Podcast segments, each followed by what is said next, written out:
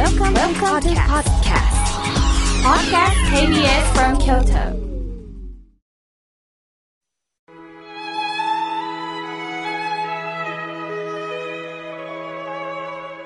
改めまして、僧侶の河村明慶です。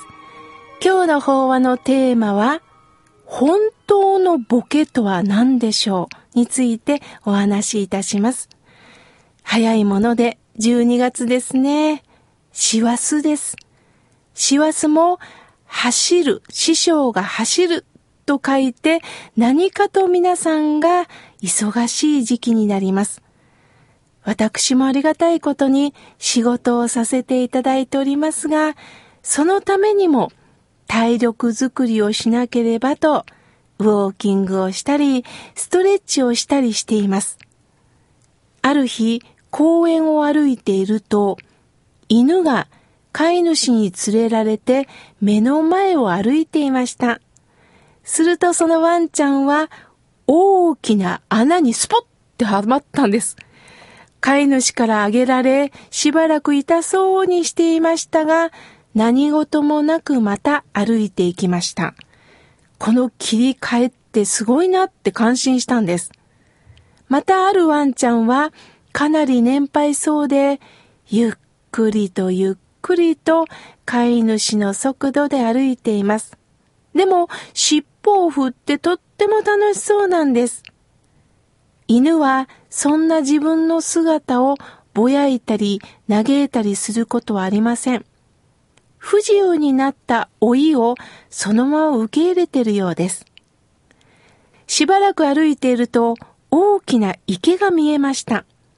そこへ観光客の方がパンをちぎって池の中に投げてるんです。何してんだろうって見ると、中に鯉が泳いでるんですね。ああ、そっか。鯉に餌をあげてるんだ。すると投げてるパンが平らな石の上にどっと乗ったんです。池に入らず。一匹の鯉がその石に引っかかっててるパンをもう一生懸命吸おう吸おうとしてるんですが、なかなか口に入りません。そこへ突然雨が降ってきたんですね。そのパンは水の流れで池に落ちていったんです。すると、たまたまそばにいた鯉がすまし顔でヒュッと食べたんです。しかし、取り損なった鯉は普通に泳いでいます。池の中では平和なんですね。取った方も取られた方も何も気にしてないようです。実に平和な顔をして泳いでるんですね。さあ、そこで人間はどうなるんでしょうね。そうはいきませんよね。そのパンは俺のものだと言って争いが起きるかもしれません。自分のしたことにとらわれて自己を主張し、怒ったり愚痴ったり、ある時には法律の力を利用して裁判をしたりするかもしれません。池や恋は自分の身に降りかかる出来事はどんなことでもそのまま受け入れてるのに人間だけが納得できずに怒ったり泣いたりある時には迷っているんですよね。犬と人間を一緒にするなってこう怒られそうなんですが、でも学ぶことってありませんか？つまり、引きずらないっていうことなんです。犬の場合、穴に落ちた。痛い。でも次にこう。人間の場合、穴に落ちた。痛い。誰がここに穴を掘ったのか、許せん。または私が運が悪いのか。そこでなかなか次に行けません。愚痴が出るだけです。なんでだ？あの人が悪い。この人が悪い。世間が悪い。こういった愚痴は過去へと自分を引き戻そうとしてるだけなんですよね。では、どうしたらいいんでしょうか？大切なのは今なんです。今をどうするかなんです。落ちた時はもう落ちたんです。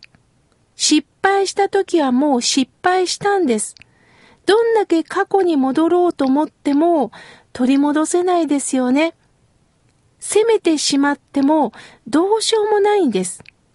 なんでこの親のもとに生まれたのかと親を責めても、なんで私は恵まれてないのか、なんであの時失敗したんだろうと言っても、過去を取り戻すことはできないんです。どうしたらいいんでしょう？忘れるということです。昔の方はね、寝て忘れろっておっしゃっていました。火薬という言葉があるように、時間とともに引きずってるものが緩んでくるということです。私たちは何で悩むかというと、過去にしがみつこうとするから悩むんです。例えば、過去の栄光もそうです。今は大したことやってない。だけど私は過去、これをやってたんだ。あれをやってたんだ。だから認めてくださいと言っても、でも今あなたは何をしてますかってなります。過去やってたことだけにしがみつくのではありません。過去の失敗にしがみつくことではありません。過去やってたことからそれをどう活かして今に至ってるか。今この年齢で私ができることはこういうことなんですよ。たまたま過去こんなことで認められたんですけどね。でもそれを今はこういうふうにしてます。過去失敗したんだけど、それをこういうふうに今活かしてます。過去に振り向く、過去を引きずるんではなくって、私はね、関西弁って好きだなと思うのが、しゃーないやんかで行こうかなと思ってます。このしゃーないやんかっていいですよね。もう考えてもしゃーないやんかってことです。人間は引きずる。その中には自己中心的な心があるからです。自分が常に中心であるから何をしても誰かのせいにしてしまう、環境のせいにしてしまうんです。やっぱり自分が正しいというものが根底にあるんですよね。失敗する縁があれば、そのようになっていくんです。成功する縁があれば、またそのようにもなっていくんです。腹が立ったら腹を寝かせましょう。渋柿も時間をかけて寝かせるから甘くなるんですよ。じっくり時間をかけていくから渋さが飛んで甘くなるんです。人生も同じですよね。人間は様々な失敗を繰り返し、それは学びという妙味、妙形の妙に味に変わっていくんです。学ぶっていうことは深いんですよ。辛いことは忘れましょう。引きずるから悩むんです。しかし、迷惑をかけたことは、ちゃんと謝り、向き合っていきましょう。親切にしたことは忘れましょう。親切にしてやったということが忘れられないから、お礼がないと不平不満が出てくるんです。時という字は、お日様の日に寺って書きます。お寺に来て仏様の前で静かに合唱しましょう。するといろんなことが水に流せていけますよ。よく私は、妙慶さん、ボケたらどうしよう。これが怖いんやっておっしゃる方がいます。しかし人間は忘れることができるから生きていけるんですよ。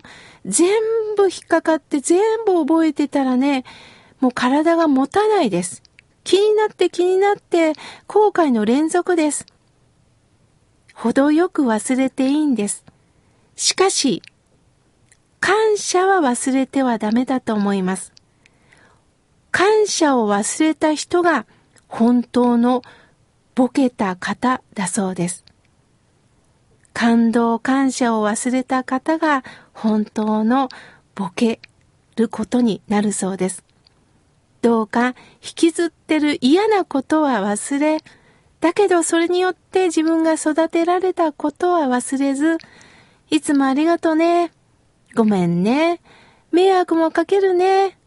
これからよろしくお願いします。頭の下げ合う関係を持ちませんか？今日もぼちぼちとあなたのペースでお過ごしください。